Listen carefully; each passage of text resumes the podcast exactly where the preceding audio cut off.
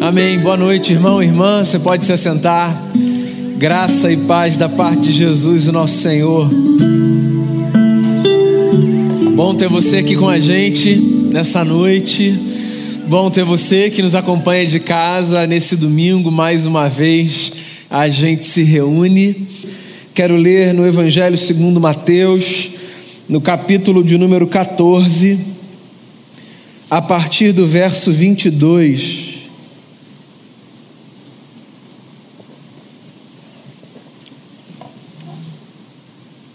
Evangelho segundo Mateus, capítulo 14, a partir do verso 22, diz assim o texto: Logo em seguida, Jesus insistiu com os discípulos para que entrassem no barco e fossem adiante dele para o outro lado, enquanto ele despedia a multidão. Tendo despedido a multidão, subiu sozinho ao monte para orar. Ao anoitecer, ele estava ali sozinho mas o barco já estava a considerável distância da terra, fustigado pelas ondas, porque o vento soprava contra ele. Alta madrugada, Jesus dirigiu-se a ele, andando sobre o mar. Quando o viram andando sobre o mar, ficaram aterrorizados e disseram: É um fantasma, e gritaram de medo. Mas Jesus imediatamente lhes disse: Coragem, sou eu, não tenham medo. Senhor, disse Pedro, se és tu, Manda-me ir ao teu encontro por sobre as águas. Venha, respondeu ele. Então Pedro saiu do barco, andou sobre as águas e foi na direção de Jesus. Mas quando reparou no vento, ficou com medo e, começando a afundar, gritou: Senhor, salva-me. Imediatamente Jesus estendeu a mão e o segurou e disse: Homem de pequena fé, por que você duvidou? Quando entraram no barco, o vento cessou então os que estavam no barco adoraram, dizendo: Verdadeiramente tu és o Filho de Deus. Depois de atravessarem o mar, chegaram a Genezaré. Quando os homens daquele lugar reconheceram Jesus, espalharam a notícia em toda aquela região e lhe trouxeram os seus doentes. Suplicavam-lhe que apenas pudessem tocar na borda do seu manto, e todos os que nele tocaram foram curados.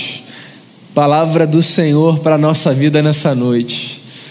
Eu gosto de ler as histórias da Bíblia não apenas como relato de episódios que aconteceram em algum momento, em algum lugar, mas como símbolo de situações pelas quais nós passamos, retratos da nossa história. Ainda que a gente não faça uma relação ipsis literis de tudo que acontece numa história da Bíblia com exatamente o que acontece na nossa história, eu tenho a impressão de que a gente, olha, a gente pode olhar para cada texto, para cada episódio da vida de Jesus, dos feitos de Jesus, e tentar traçar um paralelo com situações e momentos da nossa vida. E eu acho que esse texto, por mais incomum que seja na sua narrativa, afinal de contas, dois homens andando por sobre o mar não é o tipo de coisa que a gente vê todos os dias. Por mais que esse texto seja incomum na sua narrativa, eu acho que ele tem muito a nos ensinar sobre os momentos de vida que a gente atravessa, sobre as circunstâncias da nossa história, sobre a expectativa por um milagre, sobre a nossa frustração de, no meio de um milagre, ver que a nossa falta de fé aparentemente impediu alguma coisa de evoluir, de acontecer. Bem, vamos lá. O que está acontecendo aqui é o seguinte: essa história, segundo Mateus pelo menos, aconteceu imediatamente após a primeira multiplicação de pães e peixes. Que foi outro episódio fascinante no ministério de Jesus, quando ele alimentou uma multidão de cerca de 12 mil pessoas com cinco pães e dois peixes. Tinha acabado de acontecer esse evento da multiplicação Jesus estava cansado, queria descansar e queria orar sozinho. Despediu os seus discípulos para que eles fossem para o outro lado do mar da Galileia e permaneceu por um tempo sozinho no monte, buscando a face do seu pai, descansando, conversando com o Senhor. E o texto fala para a gente que no meio dessa jornada em que os discípulos faziam sem a presença de Jesus, uma tempestade se estabeleceu no mar da Galileia, de modo que o vento soprava com força e ondas agitavam o barco de um lado para o outro. Tem algumas coisas interessantes aqui nessa história. Primeira delas, eu fico tentando imaginar como os discípulos entraram no barco e como estavam até que a tempestade chegasse. Depois de um milagre, a nossa fé, se pode ser medida, vai lá para cima. Os nossos brados de vitória, os nossos gritos de confiança, o nosso testemunho ganha força, a nossa ousadia vai lá para o alto. Depois de um milagre que a gente vê, quando Jesus faz alguma coisa na nossa vida, parece que a gente é tomado de uma força, de uma coragem, e nós viramos pessoas valentes, não valentes no sentido de enfrentarmos as outras, mas de olharmos a vida como se a vida fosse muito simples, muito fácil, como se ela pudesse ser resolvida nos seus dilemas com muita naturalidade. O registro do milagre está muito fresco aqui. O milagre lembra a gente quem Deus é, quem Jesus é, o que Ele faz, como Ele está com a gente, como Ele é bom, como Ele cuida, como Ele reverte circunstâncias. O milagre, a gente gosta do milagre, o milagre faz bem para o coração, o milagre renova a nossa força. E às vezes o milagre nos dá a falsa sensação de que nós somos super-heróis. Até que outra adversidade se impõe. Porque, num certo sentido, a nossa vida ela é uma sucessão de milagres e adversidades, e milagres e adversidades, e milagres e adversidades. E por milagre, eu acho que você está entendendo, eu não refiro apenas à cura, à transformação de situações e de circunstâncias. Por milagre, eu também me refiro, por exemplo, à capacidade que a gente tem de avançar no meio de uma luta, ao respiro que a gente dá, à lágrima que cai, mas que não impede a gente de caminhar. Isso também é milagre. E a nossa vida é milagre, circunstância diversa, milagre, circunstância diversa, e por aí vai. Então o milagre tinha acabado de acontecer, e essa gente está num barco sem Jesus. O que vamos combinar é que para aquela gente, a presença de Jesus, com todo respeito ao nosso Senhor, não era fundamental, não pelo fator barco, mar, medo. Aquela gente era pescadora. Jesus não era, eles eram. Então, medo de atravessar o mar da Galileia, eu não imagino que eles tivessem. Porque era gente que estava acostumada com o balanço das ondas, com o vento, com a tempestade. Era gente que estava acostumada com essas lutas que tem a ver com esse cenário específico. Acontece que, mesmo quando a gente tem uma certa ambiência uma situação específica, nós nunca estamos impedidos de viver aquela situação num grau descomunal, de modo que, mesmo nós, com a nossa experiência, nos assustamos, nos alertamos, certo? Pensa no seu trabalho, o que quer que você faça, a rotina que você desempenha todos os dias, você está ali na sua zona de conforto, é uma coisa que você sabe fazer, são problemas com os quais você sabe lidar, situações que você sabe contornar, é o público que você já está assim cansado de lidar no dia bom, no dia mal. É o recurso, é a planilha, é a estratégia, é a cirurgia, é a venda, é a meta, o que quer que seja. Sempre tem um dia em que a gente é puxado no limite, certo? Que a gente olha e a gente diz: e agora? Eu estou há 20 anos fazendo isso, mas parece que hoje eu fui levado para um grau de desafio que eu não vivi em 20 anos. Todo mundo passa por isso. E parece que esse dia foi um dia exatamente assim para esses pescadores. Porque Mateus não é o único que fala sobre essa história. Marcos também fala sobre essa história. E João também fala sobre essa história. E todos deixam claro que os discípulos estavam aterrorizados com a força do vento e com o tamanho das ondas. Então, nessa hora, Jesus começou a fazer falta, mesmo para pescadores experientes.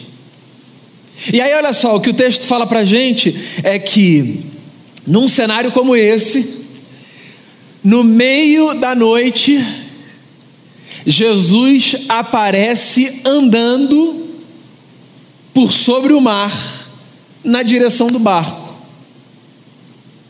De modo que os discípulos não apenas se desesperam, mas imaginam se tratar de um fantasma. É a hora que a nossa teologia é provada, né? O sujeito é crente.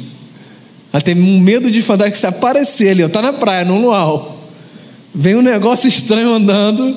Essa teologia abre espaço para acreditar que tem um fantasma que vem andando sobre o mar. Os camaradas estavam lá, eles andavam com Jesus, eles faziam parte de um povo que tinha essa primeira metade do livro como como seu livro sagrado, o Antigo Testamento, para os judeus, era o que eles tinham de livro sagrado, a lei e os profetas. A lei e os profetas não falavam da possibilidade dessa gente achar que fantasma era uma realidade, mas todos nós temos as nossas crenças oficiais e todos nós temos, ninguém precisa aqui admitir, a crença popular. A nossa teologia oficial e a nossa teologia prática do dia a dia. É um fantasma. Os caras começaram a gritar e ficaram desesperados. Meia-noite, duas da manhã, três da manhã, não sei que horas que era. Alta madrugada. E vem um homem andando por sobre as águas, na direção do arco. Como se fosse a coisa mais natural do mundo. Olha só, eu não sei você, se você está aí do alto da sua estatura de fé, julgando os discípulos, mas eu não julgo ninguém nessa hora meio da noite, num barco, onda, vento, medo. O medo é impressionante, né? O medo abre espaço na nossa mente para a gente acreditar em coisas que, fora do medo, a gente sabe que são não apenas improváveis, são impossíveis. O medo faz isso. O medo desregula a gente. O medo compromete a nossa capacidade cognitivo em muitos aspectos. O medo faz com que a gente tenha certeza de coisas que são impossíveis. O medo desestabiliza a gente. Por isso que a primeira coisa que Jesus faz quando chega perto do barco e vê que os camaradas estão desesperados é dizer: Sou eu, não tenham medo. Quando a gente está numa situação de muito medo, o que a gente precisa é de alguém que olhe nos nossos olhos e diga assim: não tenha medo, fique tranquilo. Não que essa fala resolva todos os problemas. Essa fala é importante porque ela é o começo da reorganização da nossa vida para a gente continuar a avançar. Porque se ninguém disser para a gente na hora do medo, fica tranquilo, não tenha medo, é possível que a gente fique petrificado, estagnado, que a gente não ande mais. Se no seu medo ninguém disser para você, vem, vamos caminhar, é possível que você não saia mais de casa, que você não aceite mais um desafio no trabalho, que você não se abra para nenhuma outra relação Todo mundo precisa de alguém que diga para si: fica tranquilo, não tenha medo. Não é fingir que as coisas não existem, é uma lembrança de que o medo não deve paralisar a gente a ponto de impedir que a nossa vida avance. Essa fala de Jesus, não tenha medo, ela é importantíssima. Eu preciso ouvir essa fala, você precisa ouvir essa fala, eu preciso oferecer essa fala. Esse negócio é tão importante que num processo de ajuda num processo de educação, às vezes a gente oferece essa fala, mesmo sabendo que lá no fundo a gente tem o mesmo medo daquela pessoa para quem a gente está oferecendo a fala, verdade ou mentira? Hoje de manhã eu dei algum exemplo nessa relação de pai e mãe, queria repetir aqui: pais e mães. Quem nunca falou para um filho, para uma filha, fica tranquilo, vai dar tudo certo, sem saber se daria tudo certo e tendo o mesmo medo e o mesmo temor que o filho ou que a filha, mas fazendo ali um papel de está tudo tranquilo, está tranquilo, tem medo não, vamos lá, vamos em frente. E por dentro está, Senhor, em nome de Jesus, que tudo dê certo, porque a gente oferece para o outro esse encorajamento, mesmo quando nós Não estamos nesse lugar de fortaleza, porque dizer para o outro, fica tranquilo, não tenha medo, é importante, e ouvir do outro, fica tranquilo, não tenha medo, é importante. Nós precisamos ser fonte de encorajamento um para o outro, porque das tragédias da vida, uma das piores é nós desistirmos de avançar pelo medo do que vem pela frente. Esse é um dilema desse ano, certo? Todos estamos nos cuidando, todos tememos. Nesse ano em especial, a morte fez assim, ó, na nossa cara, na cara de todo mundo. Se não na realidade, na potencialidade.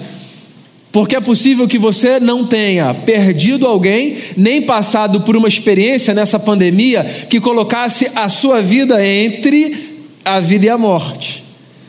Mas, teoricamente, todos nós vimos a morte que é uma realidade contra a qual nós não conseguimos lutar, certo? Um dia ela chegará. Todos nós vimos a morte fazer o quê? Chegar aqui. O medo ganhou nesse ano, na vida de todo mundo, eu imagino, uma dimensão talvez não conhecida antes. Por quê? Porque a realidade é essa. E se diante do medo a gente não oferece algum tipo de resistência, a gente paralisa a gente não faz absolutamente nada. E aí eu posso sair, inclusive, desse cenário da pandemia que eu estou ilustrando e ir para qualquer cenário da vida, de qualquer outro momento. Por isso que Jesus chega e diz assim: sou eu, não tenham medo. Não sei se você sabe disso. A expressão não temas aparece 366 vezes na Bíblia. É evidente que não é por esse motivo, mas eu acho que vale a pena, sim, sabe? Esse simbolismo meio bobo, mas que 366 vezes. Você pode pegar para cada dia, ainda pode guardar um para o dia que tiver mais punk, assim, ou para o ano bissexto. e se lembrar, existe para cada dia do ano uma fala nas Escrituras de um Deus que se utiliza de homens e mulheres para registrar essas histórias sagradas e para nos lembrar que nós não precisamos ser dominados pelo medo, ainda que todos nós experimentemos o medo. Não tenham medo, sou eu. Daí Pedro, que era o amigo de Jesus, pescador, mais ousado, era o que desafiava, Pedro era o que esticava a corda. No colégio ali dos discípulos, no colégio apostólico, Pedro era o cara que esticava a corda era o cara que era movido muito pelo ímpeto, foi o cara que cortou a orelha do outro, foi o que disse: Eu nunca vou te abandonar, Jesus, e no mesmo dia estava negando. Pedro era esse sujeito, o que pensava pouco antes de falar, de agir. Pedro, quando ouve Jesus dizer: Sou eu, não tenho medo, ele diz assim: Senhor, se és tu, ou seja, Ainda não está resolvido dentro dele se é ou não é. Ainda existe a possibilidade de ser um fantasma fingindo ser Jesus na cabeça do Pedro. Senhor, se és tu, manda-me ir ao teu encontro por sobre as águas. O sujeito que estica a corda, ele tem a desvantagem Sabe, de às vezes pagar com a língua, falar demais, dizer não vou negar e negar no mesmo dia, de ser assim um sujeito impulsivo, mas ele vive experiências que os outros não vivem, né? Ele olha e diz: É o Senhor? Então tá bom, se é o Senhor, faz o seguinte: me manda ter com o Senhor por sobre as águas. Ele não está dizendo, faz aparecer uma boia que eu vou mergulhar e vou nadando até aí. O que ele está dizendo é: eu quero andar. O Senhor está andando, é o Senhor? Então tá, então eu quero andar. Pedro é um símbolo de um homem que tem plena consciência de quem é, mas que também tem plena consciência de quem Cristo é e que desafia Cristo na relação. Isso pode parecer pouco ortodoxo, mas eu vou dizer um negócio para você. Às vezes a gente precisa desafiar Cristo na relação. Não desafiar no sentido de colocar Jesus na parede, acho que você está me entendendo. Às vezes a gente precisa sair desse lugar, da zona de conforto, e dar passos Dá passos. Às vezes a gente precisa dizer: então tá bom, Senhor. Então me fale mais sobre isso. Então me mostre mais. Eu quero sentir no coração. Eu quero essa experiência mais profunda. Deus não tem crise com essas coisas. Deus não se sente pressionado. Essas crises são nossas. O Pedro está lá dizendo: então, então, se é o Senhor, me faça ir ter com o Senhor por sobre as águas. E o que é que Jesus diz? Ah, então vem. Quer vir, vem. Daí o que o texto fala é que Pedro sai e ele começa a andar por sobre as águas. É o tipo de coisa que eu acredito porque está no texto, certo? Humanamente falando, você crê num negócio desse, na possibilidade de alguém sair e andar. Imagina, chega aqui na praia do recreio, posto 10, posto 9, no canto, qualquer lugar que você quiser. Você fala, ah, vou dar uma caminhada. Aí você começa a andar aqui, ó, tá o mar e você continua. Se alguém chega em casa e conta para você, dizendo assim, sabe, você não acredita, hoje eu vi uma pessoa andando no mar. E aí é possível que você diga assim, estava o quê? Fazendo um stand-up, estava... Não, estava andando, andando. Eu fui caminhar, estava na areia, a pessoa estava lá na água, assim, ó. Isso não é crível do ponto de vista humano. É porque o texto fala, eu acredito que o texto fala. E o que o texto está dizendo é que ele foi. Foi. Porque sob a palavra de Jesus ele vai. Se Jesus banca isso, então acontece. É matéria de fé. A nossa experiência é uma experiência de fé. Aí acontece um negócio interessante. Pedro repara no vento, aí ele fica com medo, e aí ele começa a afundar, e aí ele grita: Senhor, me salva. Isso é muito simbólico.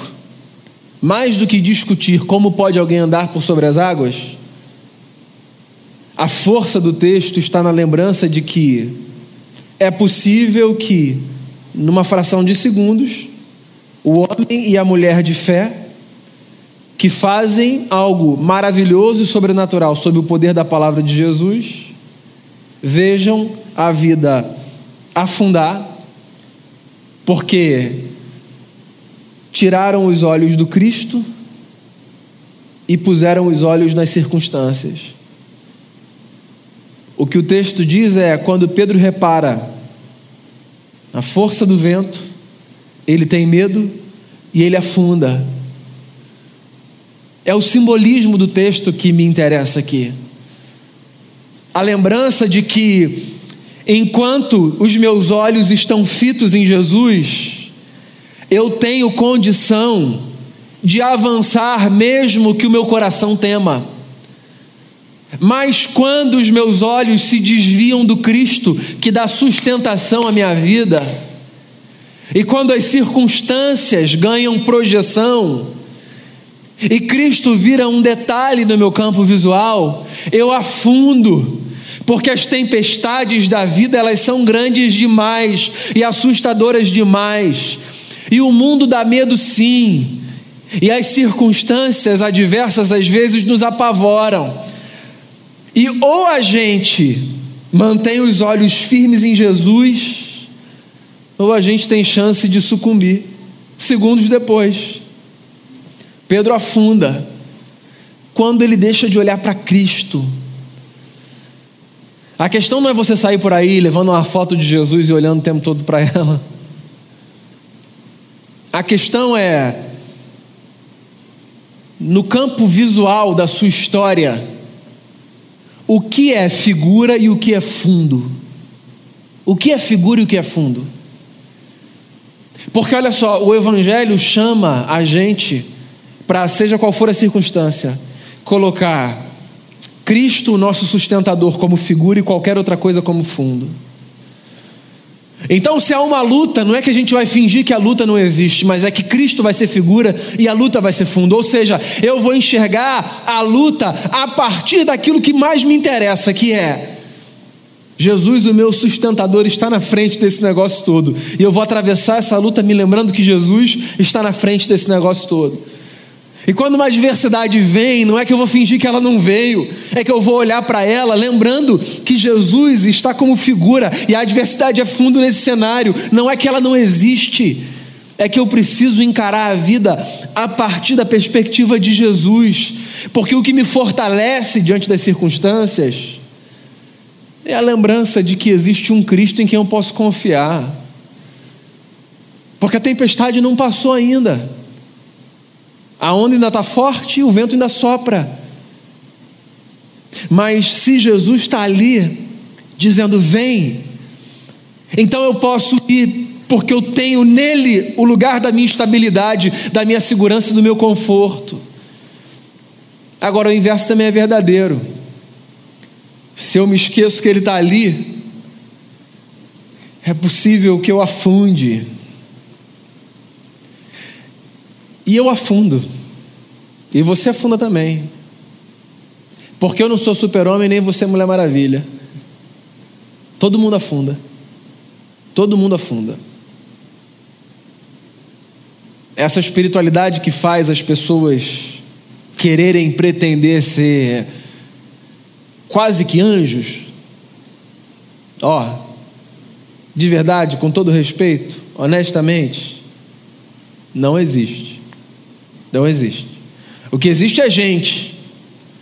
E gente oscila entre caminhar e afundar. Gente é isso. Gente confia e não confia. Gente tem medo, depois tem confiança, depois tem medo de novo. Agora, o bom da história é que quando Pedro afunda, e ele diz assim: Ó, socorre-me, Senhor. Jesus estende a mão na direção dele e o traz de volta para a superfície. E eles entram no barco.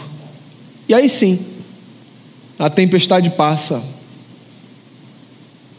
Eu não sei você, mas eu fico sempre em dúvida. O que é mais bonito na história? O Pedro andar?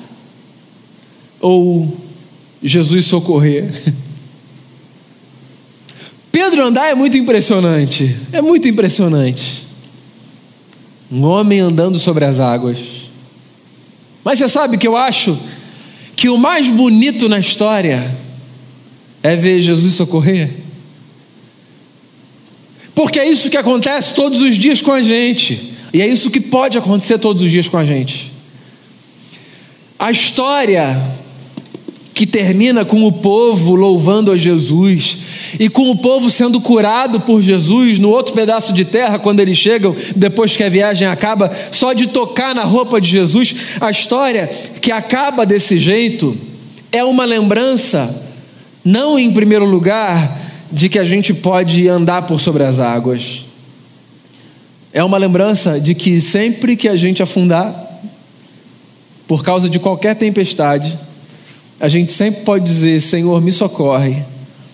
E a mão de Jesus sempre vai se estender na nossa direção. E Ele vai trazer a gente para a superfície. E Ele vai colocar a gente no barco. E aquele episódio vai passar. Porque os episódios sempre passam. Às vezes demora, mas eles sempre passam. E a gente vai seguir a vida, louvando a Jesus. Não necessariamente porque a gente fez o impossível, mas porque Jesus fez o previsível. E qual é o previsível?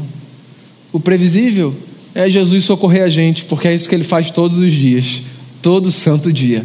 O que Jesus faz é o absolutamente previsível, o certo, o constante, o que não muda. Ele estende a sua mão na nossa direção e ele nos socorre. E eu espero, irmão e irmã, que essa história seja para mim e para você não apenas um registro do que Pedro fez, nem apenas do que Jesus fez. Eu espero que essa história seja uma lembrança do que eu e você podemos viver todos os dias, entre milagres e lutas, todos os dias, eu e você podemos, talvez, andar por sobre as águas, o que quer que isso represente na sua jornada, mas seguramente todos os dias, eu e você, ao dizermos socorra-nos, Senhor, podemos encontrar as mãos do Cristo estendidas na nossa direção. Eu queria que a gente orasse. Eu queria, na verdade, que enquanto você ouve mais uma vez a última canção que a gente cantou ser entoada, eu queria que você se lembrasse de alguma situação que tem a ver com essa experiência e que talvez faça parte da sua história nesse momento, ou talvez faça parte da história de alguém que não você, e você se lembra desse alguém. Eu queria encorajar você a oferecer a Deus em oração a sua vida ou a vida de quem quer que seja. E depois eu quero ter a alegria e o privilégio de orar com você e por você. Mas ao ouvir essa canção, coloque sua vida diante do Cristo, ore a Ele. E se necessário for, diga ao seu Senhor: socorra-me, Senhor, socorra-me.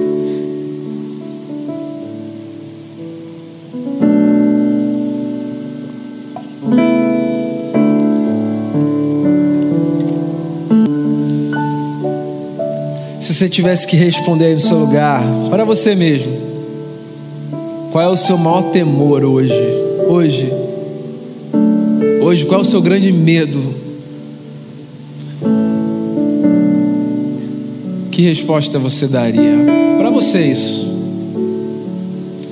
E que tal? Que tal a gente agora falar, Senhor, esse é o meu medo. Esse é o meu medo hoje. Eu queria apresentar isso ao Senhor. Eu queria lembrar você, como um irmão que teme, eu queria lembrar você, não temas. Como alguém que sabe o que medo significa e que fala não do alto da segurança, mas da realidade, da honestidade, do que ser humano significa fundo da minha humanidade, tendo todos os temores que eu tenho, eu quero dizer a você nessa noite: não temas. A você que está aqui, a você que está na sua casa, não temas. Que a gente ofereça essa força um para o próximo. E que ela venha não de alguma coisa que a gente tem na gente, mas que ela venha de uma confiança profunda, genuína no Jesus. Esse sim o homem que vem por sobre as águas, o homem que caminha da forma mais improvável e que vem na nossa direção, aquele que às vezes é confundido com um fantasma, mas que vem ao nosso socorro. Não temas, não temas, porque Ele é com você e Ele sempre será com você. Todos os dias da sua vida Ele é e Ele sempre será com você. Apresente o seu temor a Jesus. E nós oraremos juntos.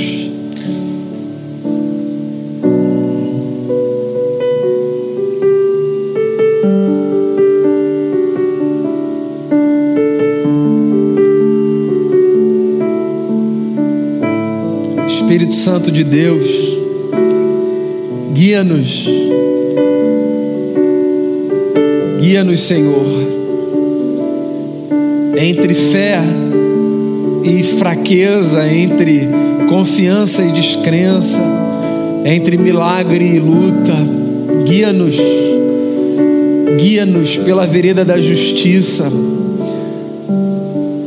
Como a Shirley disse no começo dessa celebração, ainda que a gente ande pelo vale da sombra da morte, o Senhor está com a gente.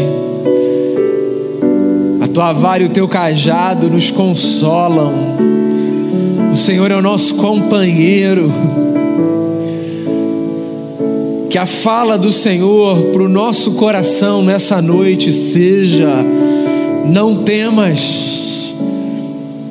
Que a gente seja a boca do Senhor nessa noite, um na vida do outro, e que a gente possa dizer para fora e para dentro: não temas não porque a gente tem algum controle sobre as circunstâncias, mas porque o nosso coração foi cativado pelo Cristo que governa tanto céus e terra, que quando deseja anda por sobre as águas.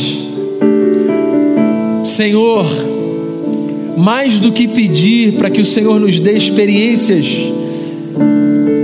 miraculosas, espetaculares, de caminhadas em improváveis, incomuns e inexplicáveis, mais do que te pedir por isso, eu quero pedir ao Senhor, estenda a tua mão na nossa direção, sempre que a gente gritar por socorro, estenda a tua mão na nossa direção, sempre que a gente chorar por dentro, Sempre que a gente se afligir, sempre que a gente tiver medo, sempre que a gente duvidar, estenda essa mão misericordiosa e compassiva e ofereça para a gente essa coisa maravilhosa que o Senhor tem para oferecer, que é a misericórdia do Senhor.